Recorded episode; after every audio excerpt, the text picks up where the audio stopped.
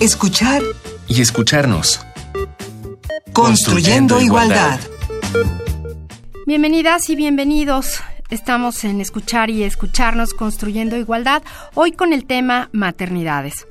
Están con nosotros la doctora Hortensia Moreno, doctora en Ciencias Sociales con especialidad en Mujeres y Relaciones de Género. Ella es académica del CIEC, feminista, escritora y editora y buena amiga de este programa, Hortensia. Hola. Bienvenida de nuevo. Muchas gracias. Y tenemos también hoy a Alba Pons, ella es doctora en Ciencias Antropológicas por la Universidad Autónoma Metropolitana, se ha especializado en estudios de género y metodología de investigación feminista, ha participado como ponente y con conferencias magistrales en congresos nacionales e internacionales.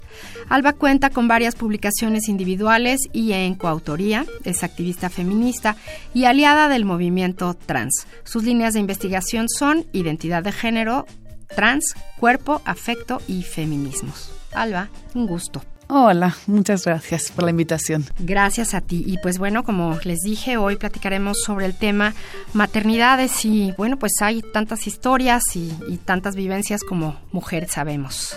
Así es como lo veo yo. Vamos a escuchar la introducción a nuestro tema de hoy. La familia ejemplar, católica y cristiana, está constituida por un hombre, una mujer y sus hijos.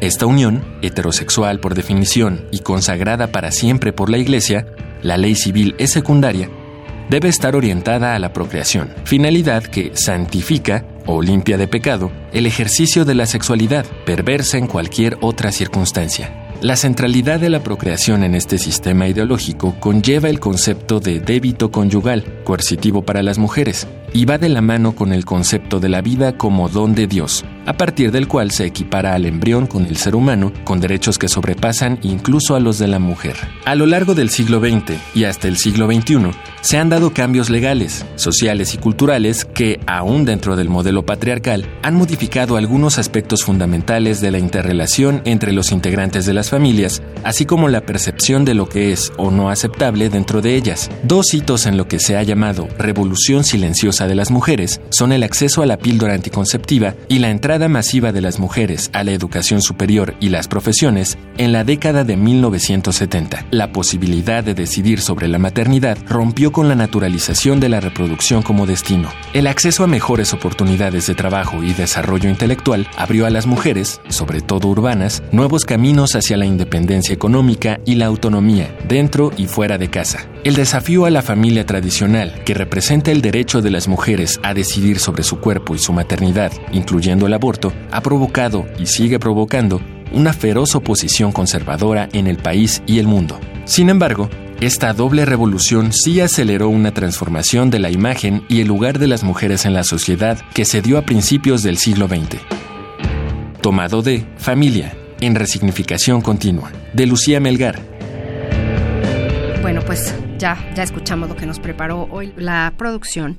Y quiero yo comenzar con esta pregunta. ¿Qué función juega la maternidad en la conformación de la sociedad o en la familia? Según lo que escuchamos en la introducción, bueno, hay una familia muy tradicional, pero creo que ahora hay muchas maneras de vivirla, ¿no? Así es, se ha diversificado la posibilidad de organizarse socialmente en familia, pero además, bueno, yo creo que el mito fuerte sería el de que existe una sola forma de asociarse, cuando en realidad históricamente la función de reproducir a la especie en forma biológica, pues se ha organizado de muy diferentes maneras a lo largo de las diferentes culturas que ha visto la humanidad. Ahora, el mito de la modernidad sería el de que un hombre y una mujer se casan y tienen hijitos y ese es el fundamento de la familia, cuando en realidad la vida humana es comunitaria en esencia y nos hemos asociado de maneras muy diversas, te digo, a lo largo de la historia, a lo largo de las culturas, y ciertamente digamos que la constante es esta atribución del papel de la maternidad asociado con la definición de ser mujer y asociado con todas las tareas del cuidado y del espacio doméstico. Creo que como mito funciona en la medida en que se le ofrece a las mujeres la opción de la maternidad como si no fuese una opción, sino como si fuese una obligación que además las obliga a renunciar a todo lo demás parecería como que la recompensa de la maternidad es suficiente para que tú no hagas otra cosa más que dedicarte a el espacio doméstico, al cuidado a tus hijos, a tu marido, a la familia y que todo el resto de las posibilidades de realización de la, de la vida humana queden del lado de los hombres. Los hombres pareciera que ellos sí tienen esas opciones de hacer otras cosas porque además como que la repartición, la división sexual del trabajo en esta configuración de las comunidades humanas parecería como que obliga a los hombres también a renunciar, a renunciar, por ejemplo, a la crianza, a renunciar a los vínculos fuertes con las criaturas. Y el mito peor de todos sería el de que el único vínculo que es válido, irresistible, importante, indestructible, es el vínculo de la madre con sus criaturas. Y entonces no vemos, invisibilizamos todos los otros vínculos que es posible establecer que no necesariamente son carnales, ¿no? No necesariamente son vínculos de parentesco, sino que pueden ser vínculos de amor, de amistad, de afinidad, de cercanía, y que pueden ser igual de importantes e igual de fuertes, pero siempre queda el mito de que el único verdadero vínculo importante es el que se establece entre una madre y su hijo, porque además eso está vinculado con el mito de que la maternidad es biológica, cuando en realidad la maternidad es un vínculo simbólico como todos los vínculos humanos. Alba. Sí, de hecho yo lo único que añadiría sería justamente en relación a la pregunta que haces, cómo este mito lo que la función que tiene es naturalizar también la desigualdad que es constitutiva de la sociedad, ¿no? que es la desigualdad de género. Finalmente, asociando al cuerpo femenino esta función reproductiva, no solamente se le adjudica la responsabilidad de la reproducción social, sino que además se le relega al ámbito doméstico, al ámbito privado, se le adjudican también el papel de los cuidados y se la pone del lado de lo emocional. Entonces, yo creo que ahí también es donde hay un muy fuerte vínculo entre la maternidad y la identidad, una identidad que pues sí está jerarquizada en su contra un poco, por decirlo de alguna manera, ¿no? Y creo que es uno de los papeles fundamentales. Muy bien, pues hoy tenemos una propuesta musical, como siempre, relacionada con el tema. Hoy vamos a escuchar el himno por el derecho a elegir. Diversos músicos iberoamericanos se suman por el derecho de las mujeres a elegir sus propios destinos, para decidir sobre sus derechos reproductivos. Vamos a escuchar himno por el derecho a elegir.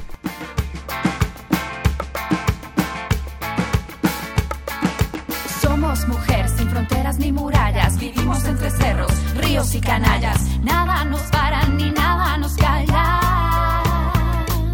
Nuestras leyes están sin justicia y por eso nuestra vida está en juego. Situación que a nadie beneficia. Digo no, me niego yo. Ya no hay más tiempo para ser ilegal. Ya no hay más tiempo para ser desigual. Si juzgas inocentes, no me ves y mientes. Quieres castigar, esto no es para jugar. Pero soy yo quien sabe,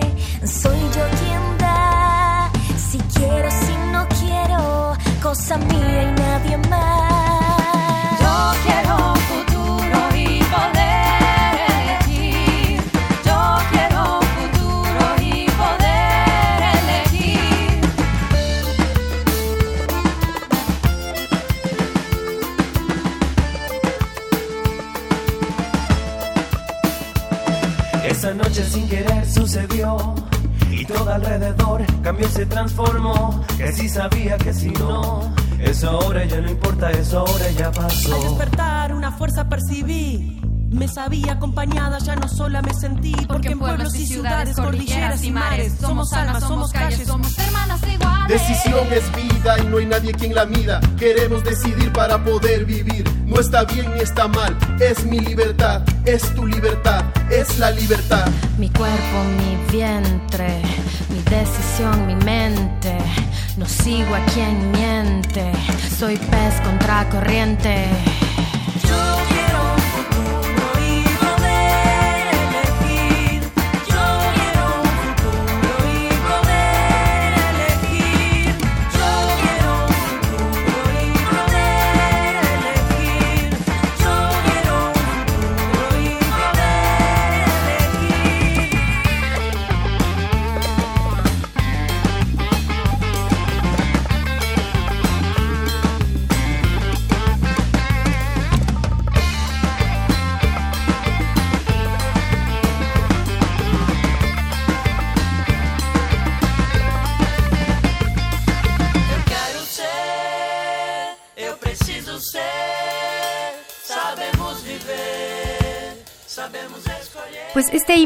es parte de la campaña Poder Elegir que se llevó a cabo hace dos años en varios países de América Latina y fue una iniciativa a favor de la despenalización del aborto que busca que las mujeres de América Latina puedan obtener el derecho a decidir sobre su cuerpo, su vida y también sobre su posible maternidad, decisión de cada una.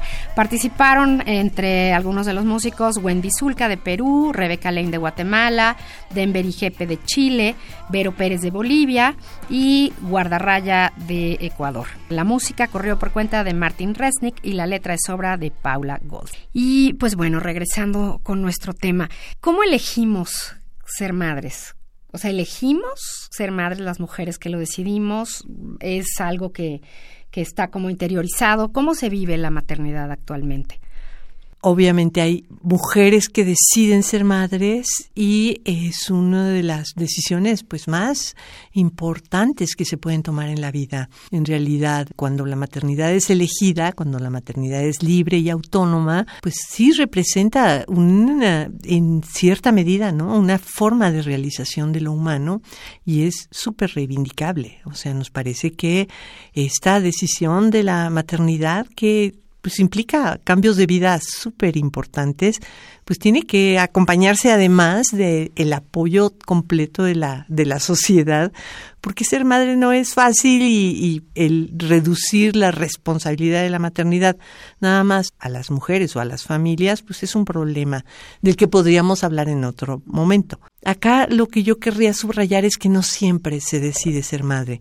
No tenemos idea de en qué medida, en qué proporción, de repente un embarazo, pues es un accidente, es algo que ocurre porque ocurrió. Y aquí, pues el tema es que muchas mujeres que se embarazan se ven obligadas a la maternidad. Es decir, la maternidad ya no es una opción, una decisión libre que yo tomo con alegría y con amor, sino que es algo a lo que la vida me empuja y que de pronto me va a cambiar totalmente mi proyecto de vida o que me va a obligar a, no sé, a continuar una relación o a casarme o a, en fin, a una enorme cantidad de cosas que no necesariamente son las mejores ni para la madre, ni para el, hijo, ni para el padre, ni para la hija. Es decir, que realmente se convierte esto pues en una situación de emergencia, en una situación en la que la capacidad de acción se restringe de manera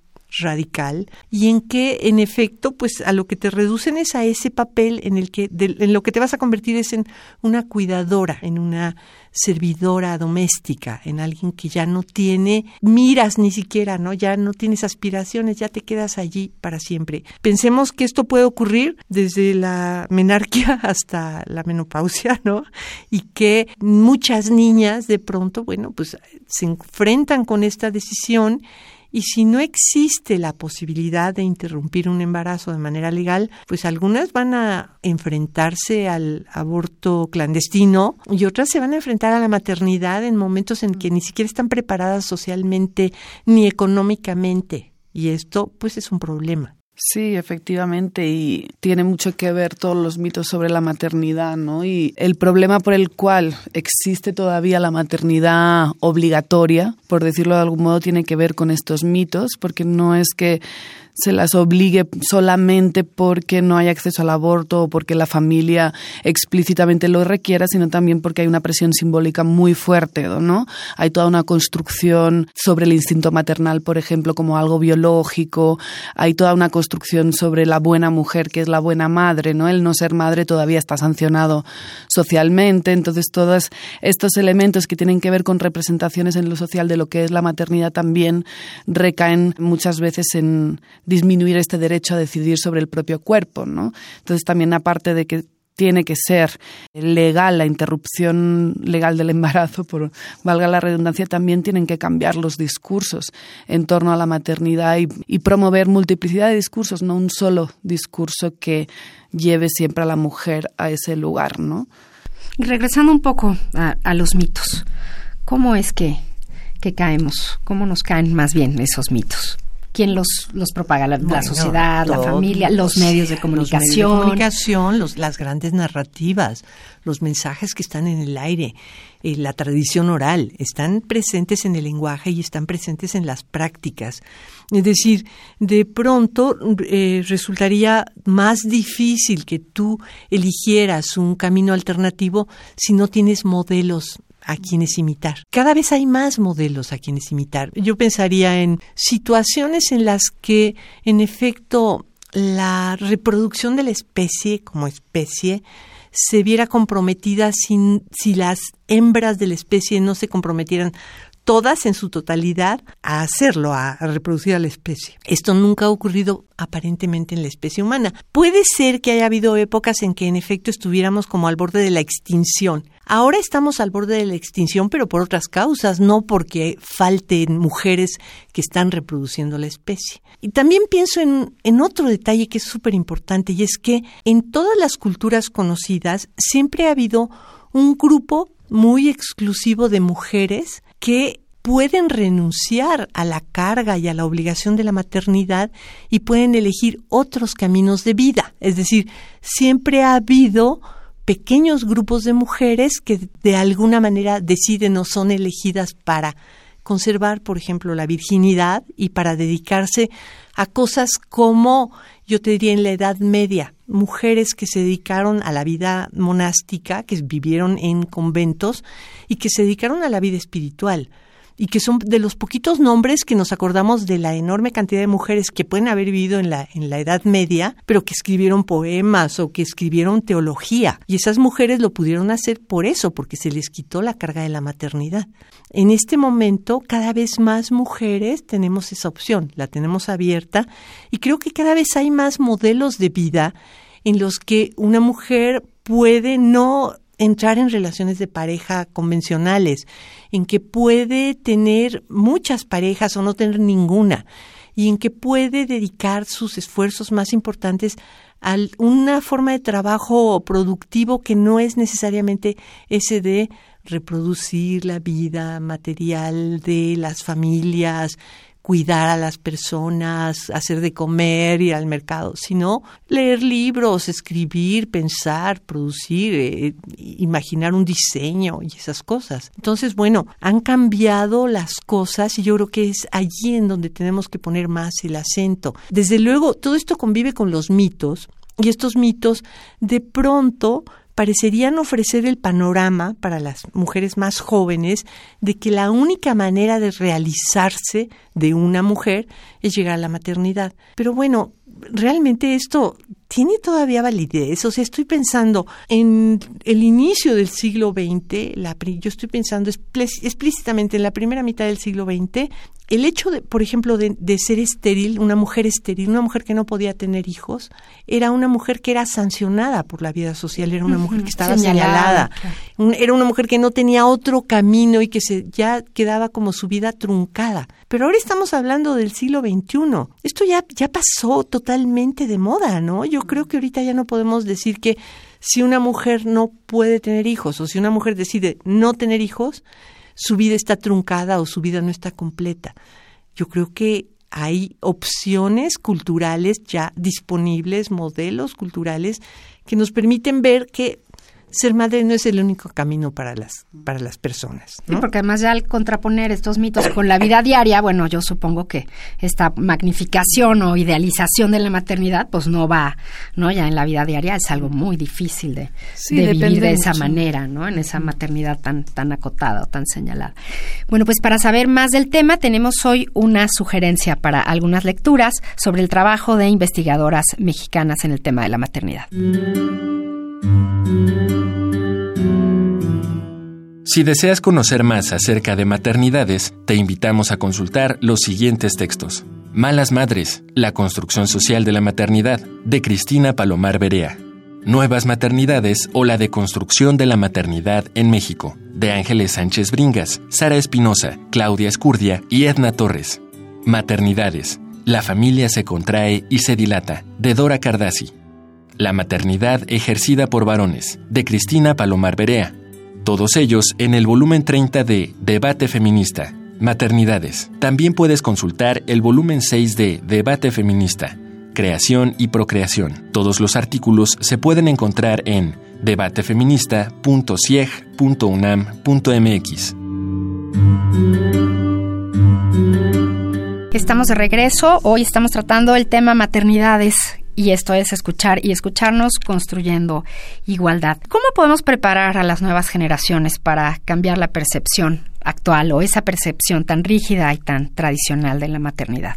Bueno, pues yo diría que también promoviendo estos nuevos modelos de crianza sobre los cuales ya empieza a haber literatura, ¿no? Crianzas colectivas, crianzas entre parejas del mismo sexo, paternidades y maternidades trans, otros discursos y otras prácticas sociales y corporales que lo que hacen es ampliar el abanico de lo que entendíamos hasta ahora como maternidad, que sigue dependiendo mucho de los contextos, ¿no? Porque cambia mucho la idea de maternidad en un contexto rural, por ejemplo, que en un contexto urbano.